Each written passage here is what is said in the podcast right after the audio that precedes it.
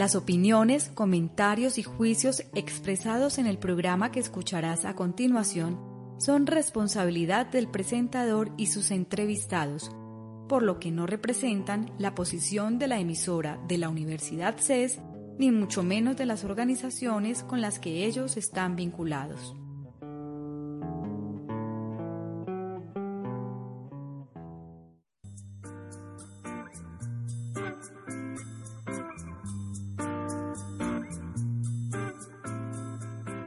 Más allá de la red, es un espacio donde analizaremos la construcción, el acceso, la divulgación, la necesidad e importancia de la información.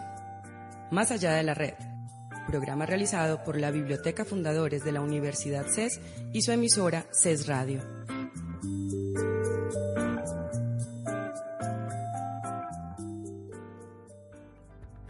Séptimo.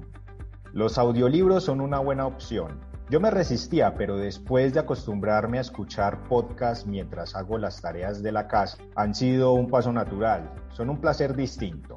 Los buenos narradores son una delicia. Negaré haber disfrutado como una niña escuchando a Stephen Fry narrando el primer volumen de Harry Potter, pero los libros infantiles y juveniles en otros idiomas excelentes para ser oído. Octavo, evitar dramas y no te obsesiones con que tienen que ser lecturas productivas o sesudas. Necesitamos sonrisas, relajación y tranquilidad. No pasa nada por una época de lecturas ligeras o de evasión. Si siempre quisiste leer poesía o física cuántica, igual no es el mejor momento. Déjalas reservadas para cuando hayas recuperado el hábito. Lo que no quiere decir que no experimentes con nuevos géneros. La novedad puede ser de gran ayuda, pero que sean territorios medianamente fáciles y no arenas movedizas. Este programa es realizado por la Biblioteca Fundadores de la Universidad CES y ¿cuándo se transmite? Pues se transmite dos jueves al mes a las 10 de la mañana por CES Radio. Mi nombre es John Wilber Sáenz, para los que no estén enterados o escuchen este programa por primera vez y me encanta, me gusta mucho estar aquí con todos ustedes. Como siempre también tenemos unos invitados de lujo, unos invitados pues que son amigos de, este programa. Y también pues estamos en, en, los controles con Daniela Lara que nos está acompañando aquí muy amablemente en los controles. Aquí estamos en una situación un poco extraña porque eh, por un lado yo estoy grabando a través de Zoom en la biblioteca, en el bloque A, Daniela que está en los controles está en el bloque B tenemos un invitado en Portugal y tenemos otro invitado en Neiva. Entonces, pues a ver, esas son las dinámicas que ahora pues posibilitan este tipo de conexiones. Antes no era así, nuestros invitados tenían que ir a la cabina, conocer la biblioteca, pero bueno, ya esto tiene sus cosas buenas y sus cosas malas, pero bueno, ahí estamos nosotros para aprovecharnos y servirnos de todo lo bueno que pueda ofrecer. Si por algún motivo alguno de ustedes se ha llegado a perder alguna de las emisiones de nuestro programa, pues se puede poner al día ingresando a la página radio.ces.edu.co y también puede estar en contacto con nosotros a través de las redes sociales. En Facebook nos pueden encontrar como CES Radio. En Twitter seguir la cuenta CES-radio. Y por último, el correo electrónico de nuestra biblioteca, que es biblioteca.ces.edu.co. Qué rico es saber cómo les parece a ustedes los programas, qué temas quieren ustedes que nosotros tratemos. Sería maravilloso. Ahí estamos nosotros esperando a que ustedes se comuniquen con nosotros. Estamos dando la cara y los estamos esperando. Bueno, después de esta larga, larga introducción, pues vamos a empezar con un tema que es bien interesante, sobre todo, pues tiene un doble, un doble acero. Para las bibliotecas, pues esto es una labor eh, en la que están muchos, pues, eh, metidos de lleno en esto y también está la otra cara para los usuarios que son los que se benefician de ese trabajo que hacemos nosotros. Mucha gente dice que los bibliotecólogos pues nada más se dedican a, a organizar libros, pero aquí nos vamos a dar cuenta pues de todo lo contrario, ¿cierto? Vamos a hablar entonces de estudios de usuarios y comportamiento informacional.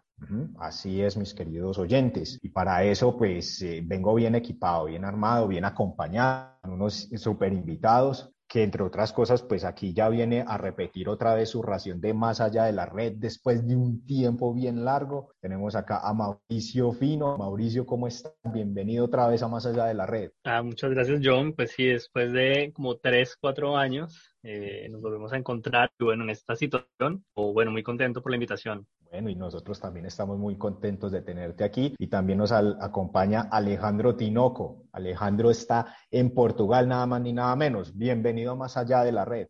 Hola John, buenos días. Muchas gracias por abrirnos el espacio en este programa enfocado en bibliotecas. Muy interesante, felicitaciones. Bueno, muchas gracias. Eh, contanos cómo está la cosa por allá en Portugal. ya me dio curiosidad.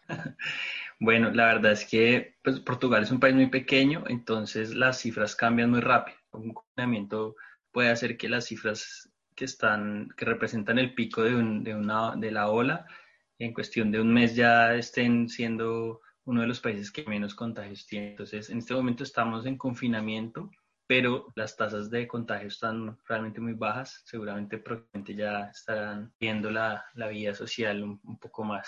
Bueno, pues esperamos que las cosas mejoren ya ahora que ya está circulando por ahí, pues a, veces bien, otras veces un, rápido, otras veces lento la, la, vacuna, pero bueno, ese es el entorno que ya nos tocó, nos tocó, nos tocó una cosa de estas a nosotros. ¿Quién lo iba a pensar? Pero bueno, eh, les pregunto a los dos, ¿cómo están ustedes de lecturas? ¿Han consumido ustedes podcasts o audiolibros últimamente? Pues yo creo que desde que empecé a tener más con los podcasts. Sigo varios, sigo desde podcasts de deportes, NBA, los comunistas de toda la vida, que ya también se, mandaron a esas plataformas, como de mis ilustradores favoritos, temas cercanos a esto que vamos a hablar hoy, temas de experiencia de usuario también. Ah, bueno, ahí también está más allá de la red. Y está, claro, ahora toca seguirlos también en plataforma. claro que sí. Bueno, y Alejandro. Y por, mi parte, eh, no soy tanto de podcast, pues en algún momento estuve siguiendo el, podcast de la politóloga Sandra Borda, más allá del naufragio, y para seguir como temas internacionalistas, no sé, me gustan como los análisis que ella hace, pero no soy tanto de seguir eh, podcast, la verdad. Yo porque crecí con la radio al lado, me encanta la radio pero bueno. Bueno, de hecho, tengo eh, que decir que también participamos el año pasado, nosotros producimos un, podcast ya, digamos, como en eh, donde trabajo principalmente. Hicimos un proyecto con otros dos compañeros, pues dos colegas, amigos, y también empezó así, proyecto de cuarentena. Fue como, pues igual trabajamos remoto desde antes, pero pues ya no nos veíamos igual y dijimos, debemos mantener como la, la, conexión, la cercanía, y empezamos a hacer unos, un, podcast y alcanzamos a hacer como unos casi 20 episodios el año pasado. Pero, ¿sabes? Sí, e, esto ha propiciado como ese tipo de, de, proyectos que por ahí estaban como empolvados y de un momento a otro ya esto como, como que ha detonado un poquito ese, ese tipo de actividades. Sí, así es. Pero bueno, vamos a hablar entonces de usuarios y de comportamiento informacional.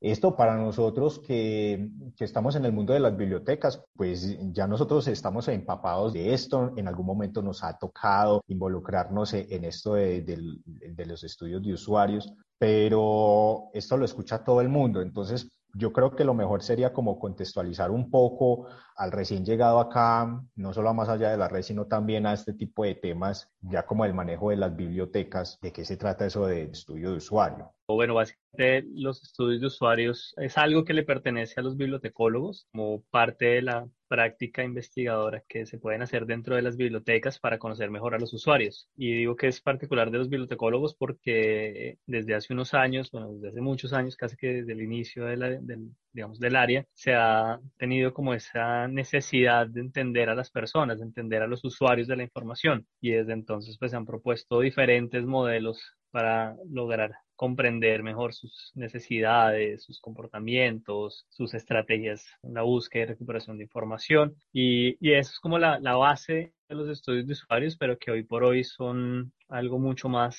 eh, potente por la misma situación en la que estamos en los últimos años. Hemos visto cómo también los estudios de usuarios son un instrumento eh, una herramienta también para la toma de decisiones a nivel estratégico, a nivel funcional dentro de las unidades de formación. Yo creo que esto, mm, más en este momento, sí, sí que ha llegado a cobrar un poco más de, importancia porque eh, digamos que esta situación, sobre todo la de pandemia, a mí me gustaría pues como que el programa fuera como atemporal, pero es que esto es imposible de, pues, de pasar por alto. Y esto yo creo que ha generado también como nuevas dinámicas o nuevas necesidades de información.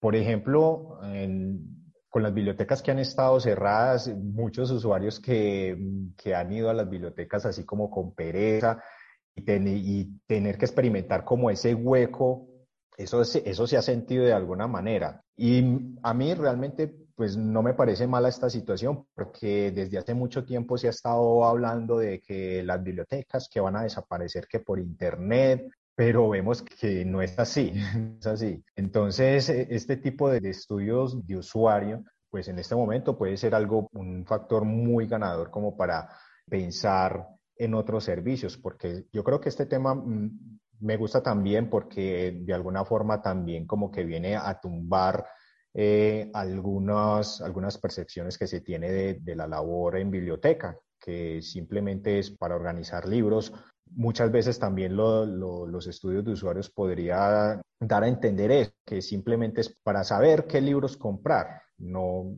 no necesariamente es así, eso es como mucho más, mucho más grande el espectro. Sí, así es, John. Eh, tú usaste hace un momento una palabra muy importante que es las necesidades, ¿no? Y eh, digamos que aquí un estudio se centra mucho en tratar de entender cuáles son justamente las necesidades informacionales de las personas, ¿no? Que este es, digamos, un concepto que se pasa muchas veces por alto, incluso muchas veces en la vida cotidiana no somos conscientes de que nosotros permanentemente como seres humanos tenemos unas necesidades alrededor de la información, así sea información de la vida cotidiana hasta información más especializada como la que podemos manejar en el trabajo o, o como la que podemos manejar cuando estamos estudiando, ¿cierto? Tenemos que dictar una clase, etcétera. Y esto, eh, de pronto, eh, siguiendo como línea de Mauricio de explicar un poco el origen, eh, viene desde mucho tiempo atrás cuando en la psicología, en, también en la ingeniería, en, en épocas de guerra, ¿cierto? Segunda Guerra Mundial, en el desarrollo de, de, todas estas disciplinas como las ciencias sociales y ciencias del comportamiento se empezaban a explicar cómo hacemos para mejorar la forma de comunicarnos, cómo es que estamos utilizando la información, cómo nuestros los ingenieros, los psicólogos, los médicos y cada uno de ellos en, de estas disciplinas en sus contextos particulares usan la información.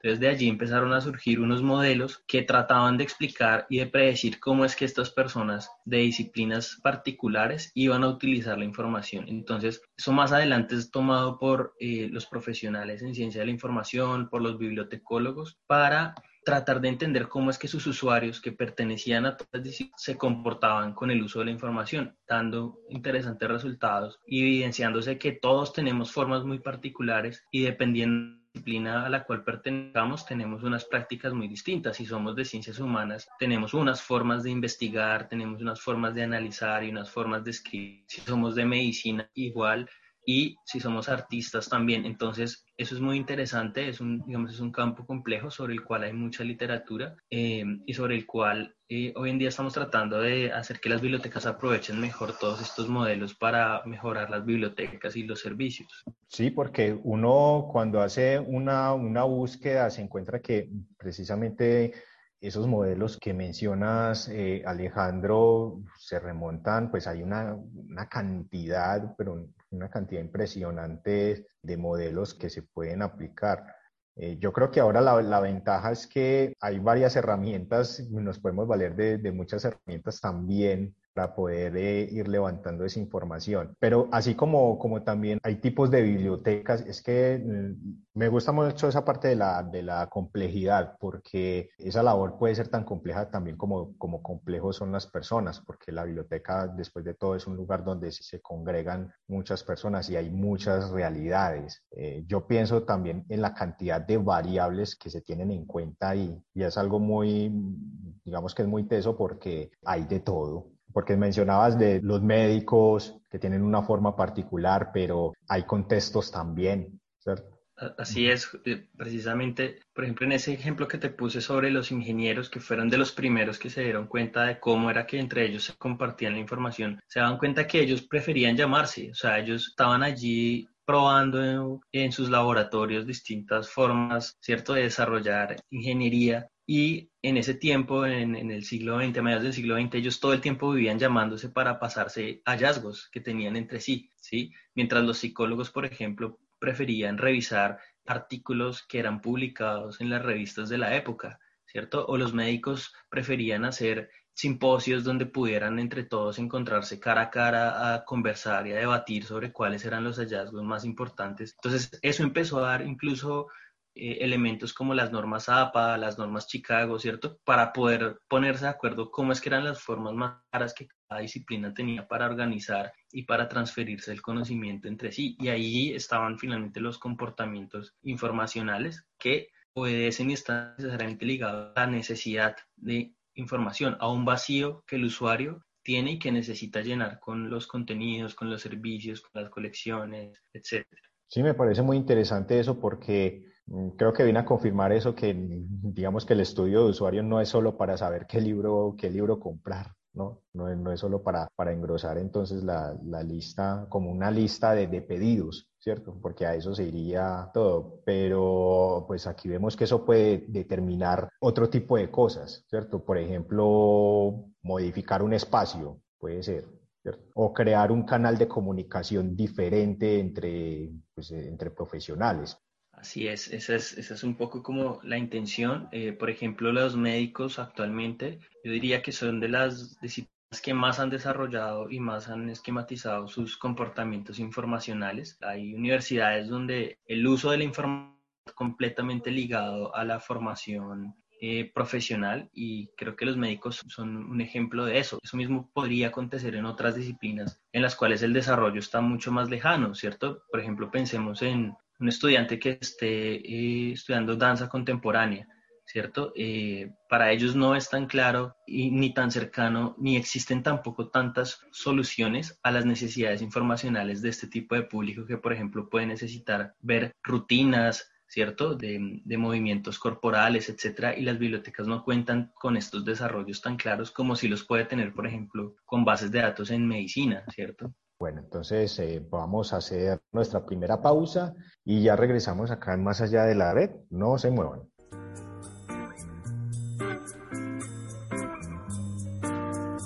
Las bibliotecas son esos espacios donde se genera la búsqueda del conocimiento y el desarrollo. En nuestro programa te contaremos sobre el aporte que hacen las bibliotecas a la sociedad, la cultura y la ciencia. Más allá de la red, programa realizado por la Biblioteca Fundadores de la Universidad CES y su emisora CES Radio.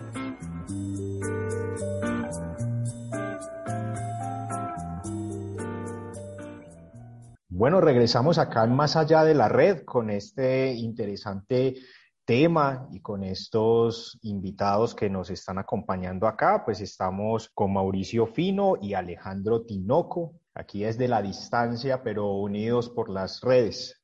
Entonces estamos hablando de estudio de usuarios y comportamiento informacional.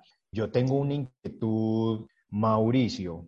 No sé si te acuerdas del programa que habíamos grabado de servicio, de diseño de servicios centrados en el usuario. ¿Cómo se integra este tema con el del diseño de servicios centrados en el usuario? Pues mira, eh, en, ese, en esa ocasión, que creo que fue como en el 2017, 2018, pues estaba en Medellín haciendo un proceso como de transferencia metodológica a una universidad Em, en el tema de diseño de servicios, que tuvieran, digamos, incorporaran unas, algunas herramientas, bueno, una metodología precisamente para poder diseñar servicios en el caso del contexto de las bibliotecas universitarias. Y ahí más o menos fue el contexto en el que hablamos. Eh, más o menos por el mismo tiempo, pues eh, Alejandro y yo somos docentes de la Universidad Javeriana y teníamos una materia también en común, que es eh, usuarios momento, donde se abordaban temas de estudios de usuarios y donde se hablaba como de, los modelos, de las teorías y de las técnicas que, se trabajan, ¿no? Pero también pues estaba con el tema de diseño de servicios y Alejandro con unos temas de, antropología de negocios, ¿sí? Entonces empezó como articular entonces, bueno, diseño de servicios y casi que desde el enfoque que, que, que, lo hemos trabajado, tiene como base La primera fase siempre tiene diferentes nombres, pero cae en un tema de investigación. para innovar, lo primero es conocer al usuario. Entonces lo llaman descubrimiento, ideación, bueno, puede tener muchos nombres, pero siempre es una primera fase como de investigación. Y ahí es donde empiezo a ver que pues finalmente eh, en el diseño de servicios los estudios de usuarios son un insumo. ¿Sí? Cuando se hace un estudio de usuarios, uno de los resultados pues, es generar como una, serie de hallazgos y de oportunidades para diseñar. si uno arranca un proceso de servicios, pues tiene que hacer una especie como de micro estudio de usuarios para poderlo realizar. Pero después empezamos a ver que, bueno, si está el tema de los estudios de usuarios, hay que darle más peso, hay que darle más visibilidad. Entonces empezamos a analizar en las bibliotecas cuál era el estado, ¿no? Y si estaban haciendo estudios de usuarios, qué tipo de estudios de usuarios estaban haciendo y qué hacían con resultados. Si solamente se limitaban a de pronto encuestas de satisfacción, algunas encuestas de evaluación de los servicios o qué estaba pasando. Y fue un punto donde ahí se conectó muy bien. Tuvimos una consultoría con una biblioteca universitaria en Bogotá, donde desarrollamos el primer estudio de usuarios formal. O sea,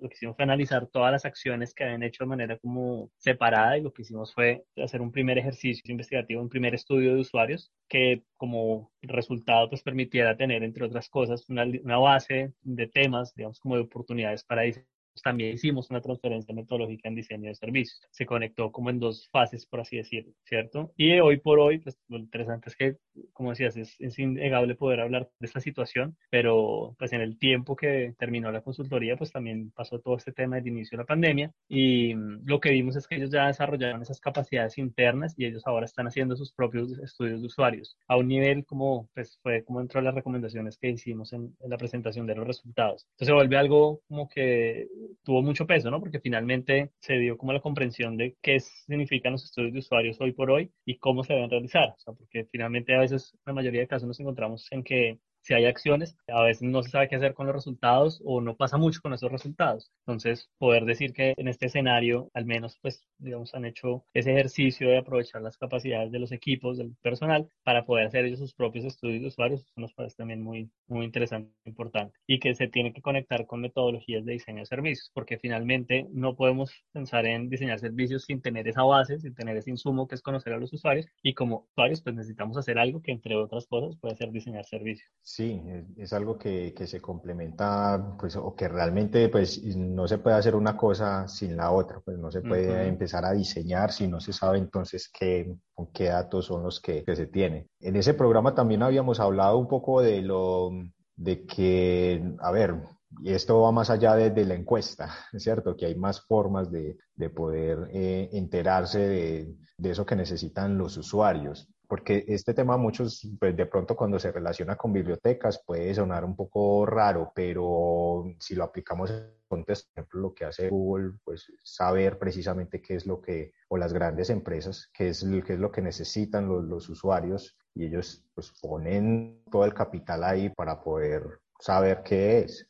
También me gustaría pues eh, preguntar también por aquellas cosas que se hacen acá en, en el país, porque estaban mencionando ese, de ese, de ese que se hizo y pues cómo estamos en, en este momento acá en el país acerca de este tema. O sea, no se puede decir que no, no hay nada, ¿cierto? Pero eh, sí son muy incipientes las acciones que han desarrollado las bibliotecas alrededor de los estudios usuarios.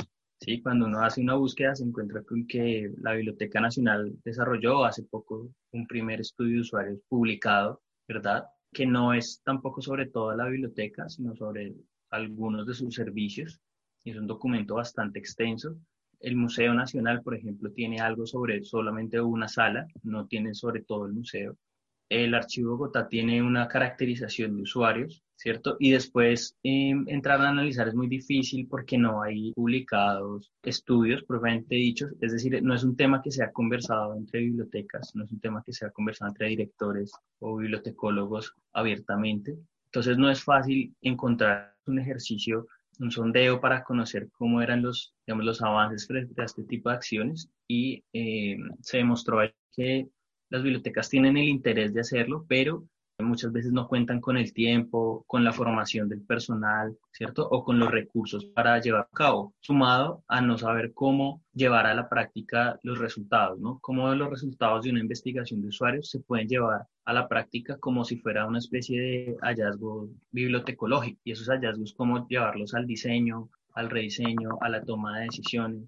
nos dimos cuenta que tampoco hay políticas alrededor de los estudios de usuarios. O sea, no, es muy difícil encontrar una biblioteca más allá de, hacer una encuesta al año o una encuesta de satisfacción, que es muy distinto, eso es muy importante.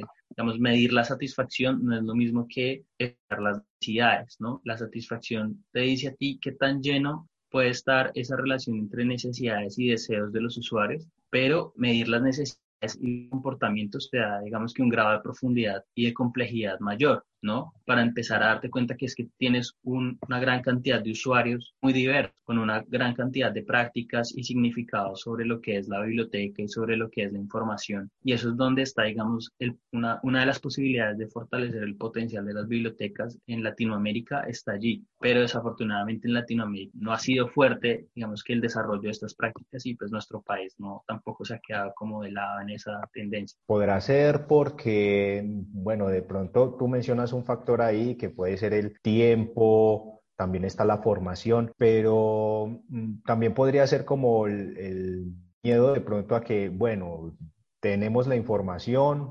pero ya de ahí en adelante para formular, digamos que un, plan o, el diseño de, de, un servicio necesitemos entonces también liquidez, necesitamos dinero y no lo hay. Podría también ese ser un escollo. Sí, mira, hay instituciones que lo externalizan, es decir, contratan a un externo para que realice los estudios de usuarios, eh, pero el problema ahí, lo que hemos identificado es que desde múltiples organizaciones y tipos como de, y de diferentes industrias se estudian a las personas, estudian, lo pueden llamar investigación de mercado, estudios de consumidores, nosotros llamamos estudios de usuarios, y la particularidad aquí es el enfoque, cuál es el enfoque. Entonces, como bibliotecólogos, nosotros entendemos cuál es el enfoque que se le da a esta investigación, pero cuando de pronto viene un externo que de pronto hace estudios de mercado, y no comprende bien las bibliotecas, ahí es donde hay una dificultad. Entonces, muchas veces tienen que hacer un proceso incluso previo de poderle enseñar o explicarle a empresas qué es lo que son las bibliotecas, qué hacen, qué servicios ofrecen, para que ellos después puedan hacer realmente un buen eh, ejercicio de investigación. Pues eso es por un lado. Y por el otro, lo que decimos es que los estudios de usuarios pues están totalmente ligados a procesos de investigación. Y eso demuestra que eh,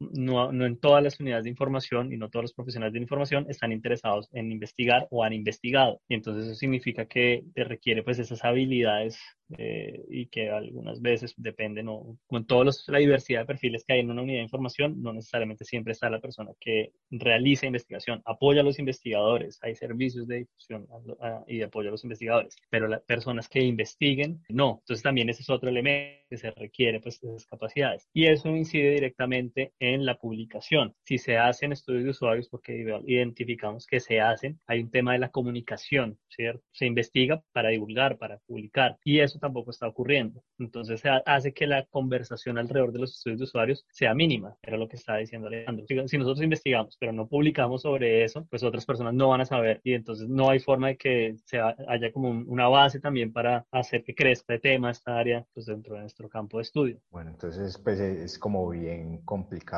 eso, pero algo se ha hecho, ¿cierto? Hay, hay iniciativas, hay también trabajos, hay pues, se pueden rastrear también estudios pues, de, este tema. Eh, sí, digamos que hemos identificado que en México, México ha sido un país muy importante para seguir digamos, avanzando sobre la idea del estudio del comportamiento informacional. Entonces, eh, hay múltiples investigadores. De hecho, este año, en 2021, se va a celebrar el tercer encuentro apenas el tercer encuentro de comportamiento informacional y hemos identificado que esos estudios han sido aplicados sobre todo como en análisis más eh, desde una perspectiva social, no tanto enfocado hacia las bibliotecas o no tanto enfocado hacia el uso, digamos que académico de la información, como es un poco el enfoque que nosotros le estamos dando. Y eso hace que no, que, digamos, lo que estamos un poco proponiendo nosotros sea interesante para fortalecer, digamos, los servicios entre las bibliotecas universitarias. Sí, y es muy valioso eso que dices porque eso puede estar, digamos, en, varios nichos, ¿cierto? Tú estás diciendo la, la, información académica y eso pues también tiene un montón de, también de, de, vertientes, por ejemplo, pues un investigador que necesite hacer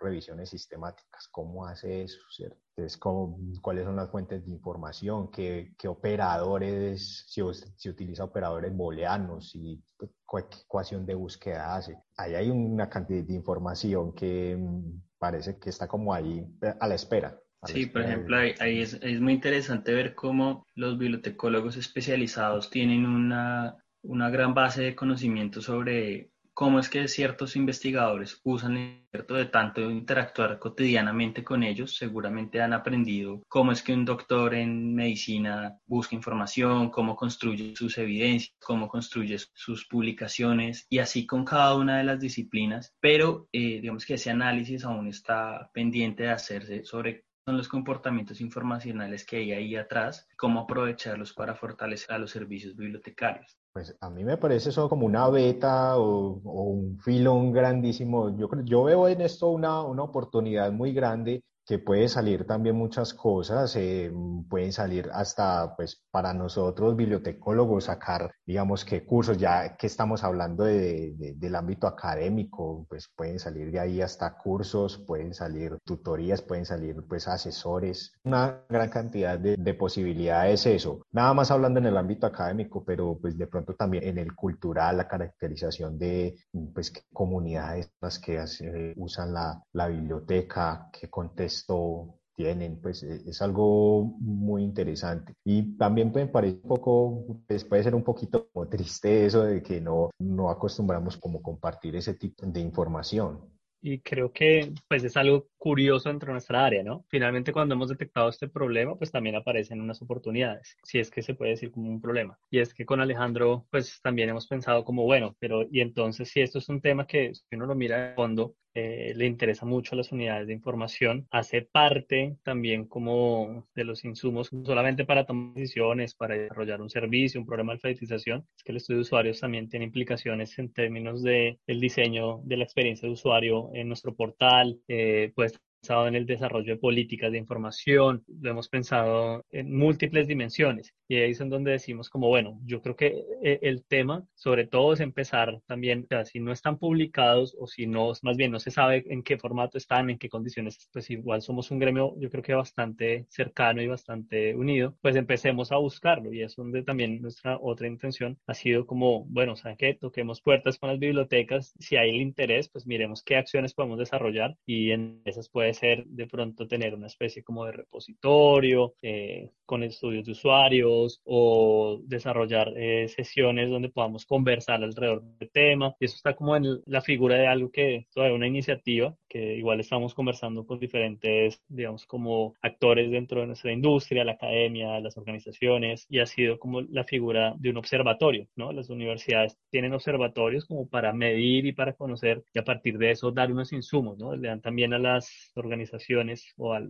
público en general unas nociones de qué es lo que está pasando, cuál es como el estado del arte de las cosas, y eso sirve para muchas cosas. Creeríamos nosotros que un esfuerzo puede ser el desarrollo de este observatorio de comportamientos informacionales en el cual hay todo por hacer y entre eso sería pues fortalecer las capacidades para las personas que estén interesadas y hacer crecer esto que hace parte pues también dentro de, nuestras líneas como profesionales de la información.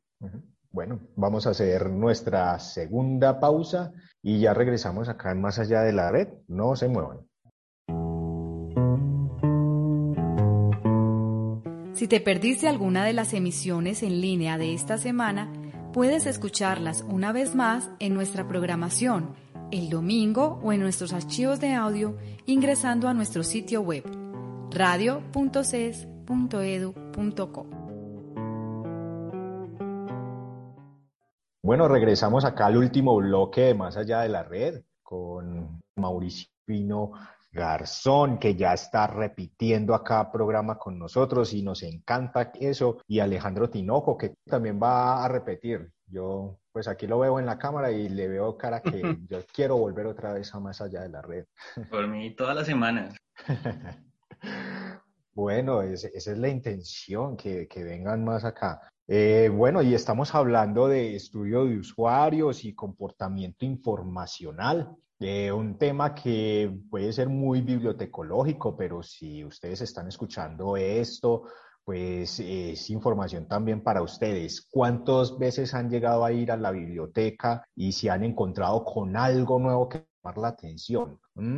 ¿Y eso a qué se debe? ¿Cierto? Precisamente a ese trabajo que desde algunas bibliotecas pues hace muy juiciosos y bueno, este programa pues sirve también para acercar no solo al público especializado, sino también a todo el que quiera pues enterarse de que tiene que hablar una biblioteca. Para eso es este programa. Bueno, entonces, mis apreciados invitados y amigos, hemos estado tocando unos temas muy, muy interesantes que, pues, uno podría decir, o entre el gremio dicen que, bueno, que puede doler un poco esto, uno a veces siendo optimista los ve como una, como una gran oportunidad, pero mm, bueno, ahí estamos y pues nosotros desde acá, yo, y yo me incluyo pues porque estoy haciendo pues difusión de y haciendo eco de, de toda esa labor que ustedes están haciendo, ustedes directamente desde el campo de batalla, ¿cómo perciben el panorama ustedes? El que quiera hablar.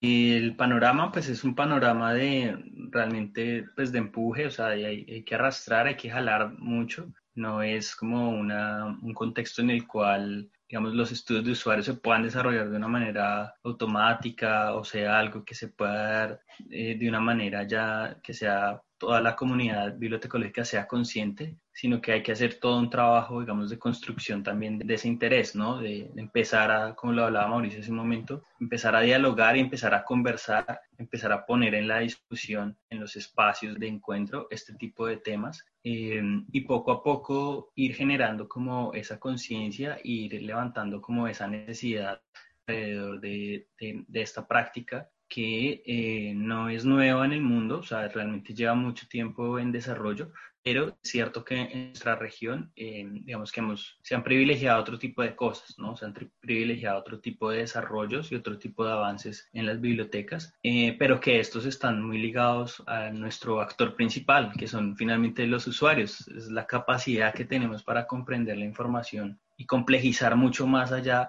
la idea de la información, entendiendo que está vinculada con los comportamientos de nuestros usuarios. Hace, hace un rato John nos decía el ejemplo de Google que, conocía muy bien a sus usuarios. Eh, hay que entender que los usuarios tienen desde el, desde el enfoque, bueno, más bien desde la perspectiva de la ciencia de la información, han tenido un enfoque más cualitativo, donde han primado las entrevistas, los grupos focales, de otras técnicas pues, etnográficas que también por eso tal vez pueden dificultar como el desarrollo de los estudios de usuarios. Pero también hay un enfoque cuantitativo, en el cual a través de la medición, los logs eh, de los usuarios en un sistema, ¿no? Todo lo que tiene que ver con el rastro que dejamos nosotros cuando hacemos uso de algún recurso electrónico y como incluso más allá de eso, pues estamos empezando a, a ver cómo pues sí, finalmente temas de Machine Learning, temas de, de, análisis de datos permiten entenderlo desde otro enfoque. Y creo que también, pues en nuestro caso, nuestro interés ha sido como sentar estas bases desde lo cualitativo, porque finalmente somos incluso mucho más dados a eso, al contacto con las personas. También se abren posibilidades para quienes de pronto les genera más interés la programación, lo que tiene que ver pues con la tecnología, de pronto desarrollar y fortalecer ese, los estudios de usuarios desde esa perspectiva, o finalmente pues también desde esta, que yo creo que son complementarias, no, no desplaza a la otra y que en nuestro caso, como desde las unidades de información, ambas son importantes, ambas son necesarias. Comprender a los usuarios creo que es lo importante. Me interesa el enfoque que tengamos, las herramientas que utilicemos, pero sí hacer este tipo de acciones dentro de estos marcos, pues como ejercicios de investigación cuando sea posible.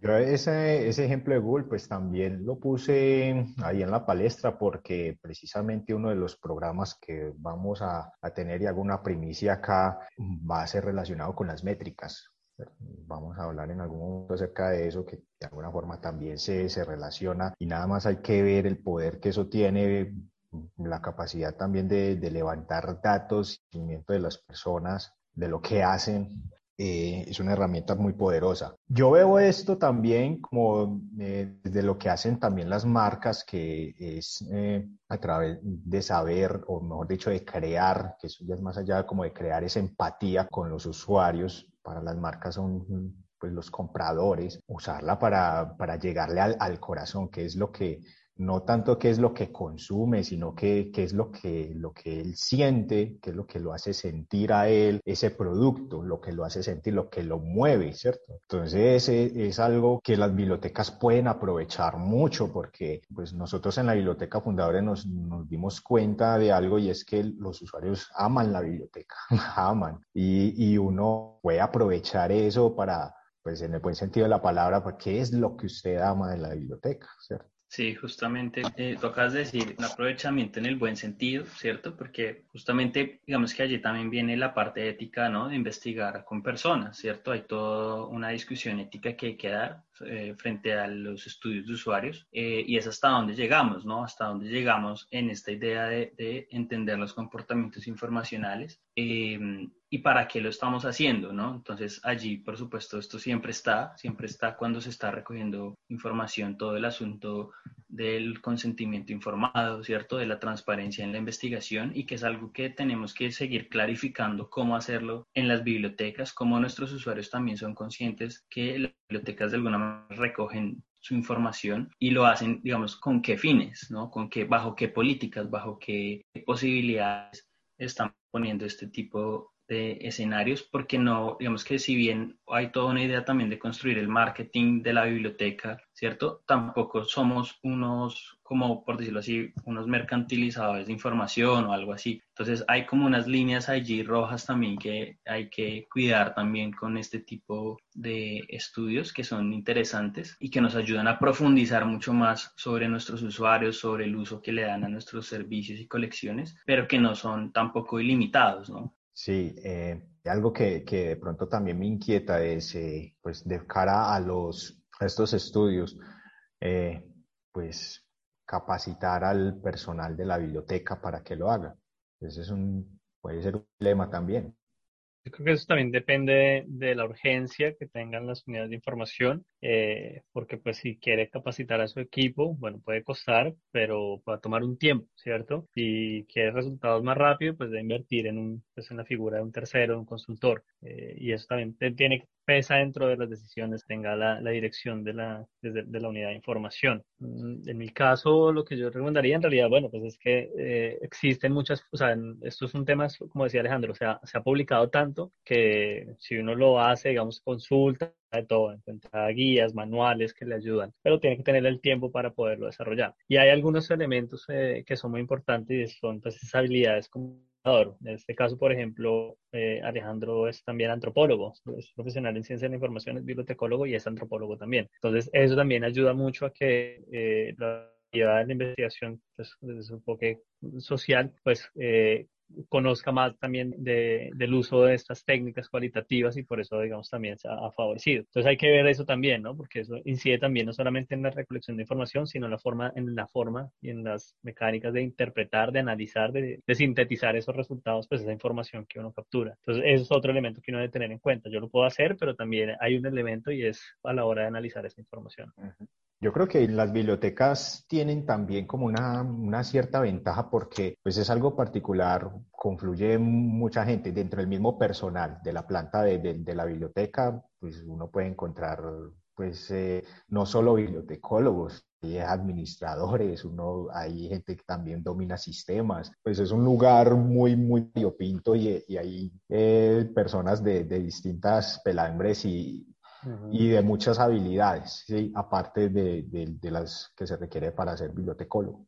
Sabes que en la Biblioteca Pública de Santiago, en Chile, tienen un área donde hay profesionales en sociología, en trabajo social, que son las personas que hacen los estudios de usuarios. O sea, tampoco tiene que ser el, bibliotecólogo también el que haga de todo, ¿no? Que eso es algo que muchas veces ocurre. Sí. Eh, y eso también es interesante entender, la interdisciplinariedad y cómo los múltiples perfiles eh, pueden también ayudar. Eh, esos perfiles en la unidad de información ayudan a tener una visión también más amplia, un alcance también más amplio. Sí, eso es una ventaja también muy grande que tiene la biblioteca. Y pues me sorprende un poco lo de, pues porque cuando se menciona, bueno, también es por, por lo mediático que son esta, estas empresas, pues estas grandes empresas, de, pero ellos, entre ellos trabajan, pues, eh, información, pero con un fin, digamos, más, con lo suyo, ¿cierto? Para no mencionar otras cosas. Pero la, la, biblioteca vemos que, pues, mucho antes de que se fundara Google, venía ya buscando, recogiendo información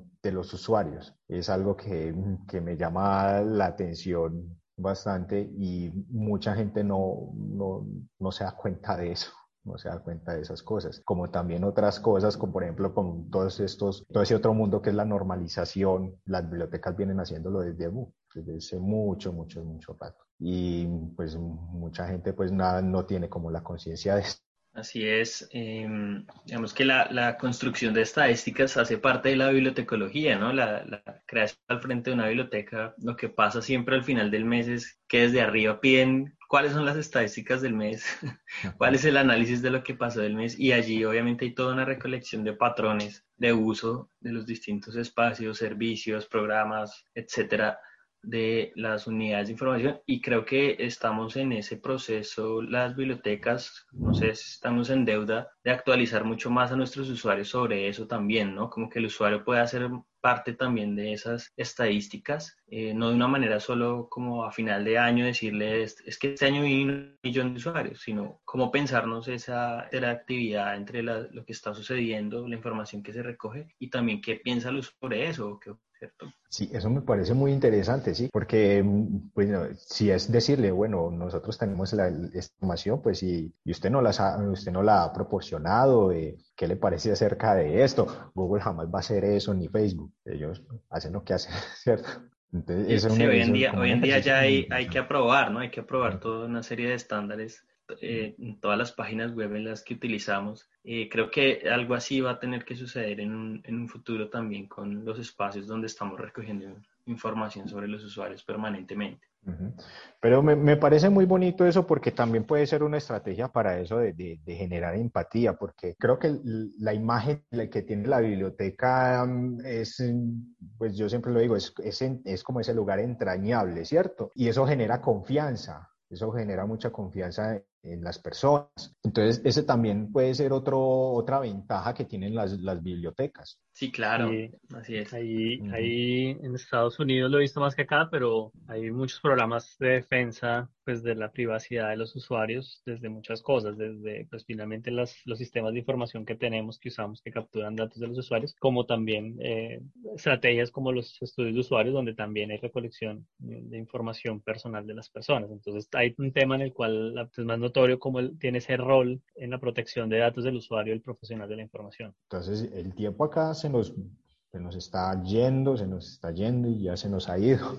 Entonces, eh, ya para ir cerrando el programa, les había dicho a, micrófono cerrado que, que, animemos, animemos a, a, las personas a, y también, ¿por qué no?, a los usuarios a que pues, eh, a que se acerquen también a, sus bibliotecas y que pues también expresen qué es lo que quieren, qué es lo que esperan también de, de, ese lugar que, que, visitan, pues algunos con más o menor frecuencia, pero que pues resulta ser algo como un lugar acogedor y especial. Y bueno, entre tantas opciones que tenemos dentro de las unidades de información para desarrollarnos, creo que o creemos que los estudios de usuario son algo que debe llamar mucha atención. Eh, no podemos hablar de innovación centrada en, el usuario si no hay un conocimiento del usuario. Eh, no podemos hablar de, de transformación eh, o de cambios disruptivos si finalmente lo estamos haciendo pues solamente desde nuestra perspectiva interna. Entonces creo que ahí se abre la posibilidad para muchas cosas, para la investigación abierta, la investigación participativa, la colaboración, la,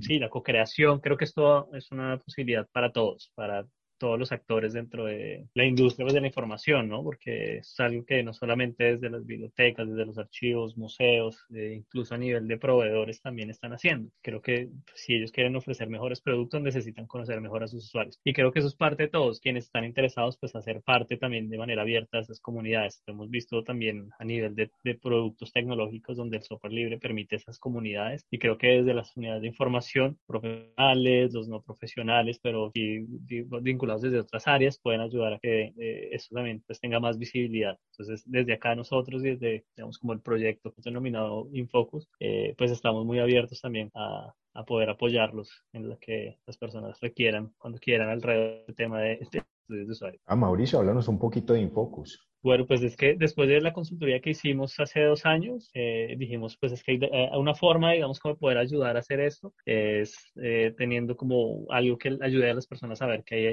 que, que, se está moviendo. Entonces, pues empezamos como a ponerle un nombre a lo que estamos haciendo de hacer talleres con los directores o los coordinadores de servicios, eh, a planear propuestas, porque finalmente en las discusiones que hemos tenido hay unidades de información donde quedan interesadas y nos dicen, bueno, eh, ayúdenos. O sea, si usted ya lo ha hecho, ayúdenos. Y nos hemos estado como en ese ejercicio de, de ayudar a orientar a las unidades de información y a los profesionales a través de las consultorías, de las, y principalmente de las capacitaciones o de las formaciones.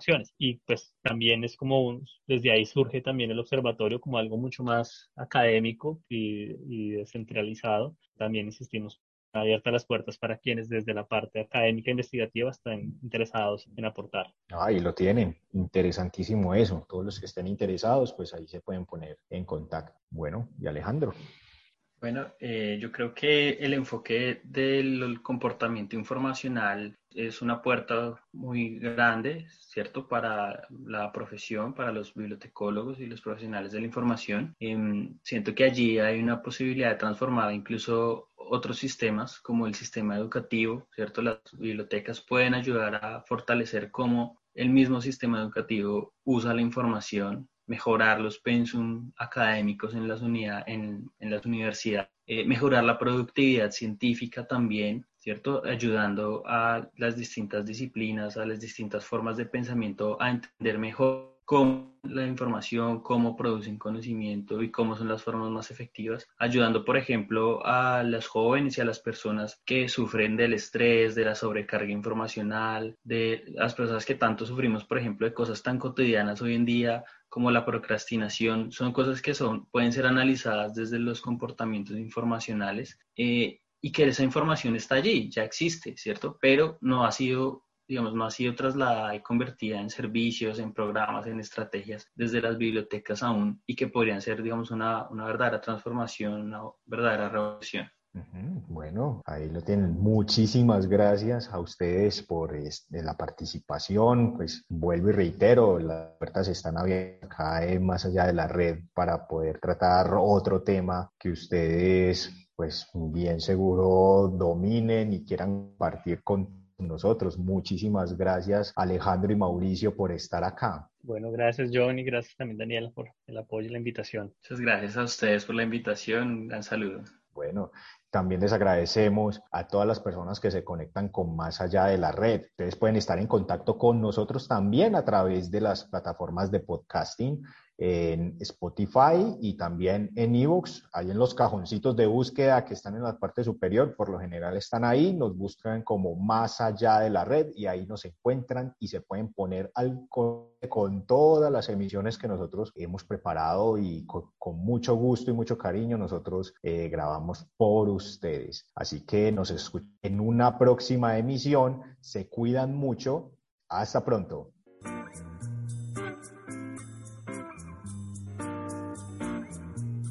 En Más allá de la red, abordaremos todas las temáticas sobre el papel de la información en la sociedad y su aporte a la cultura y la ciencia.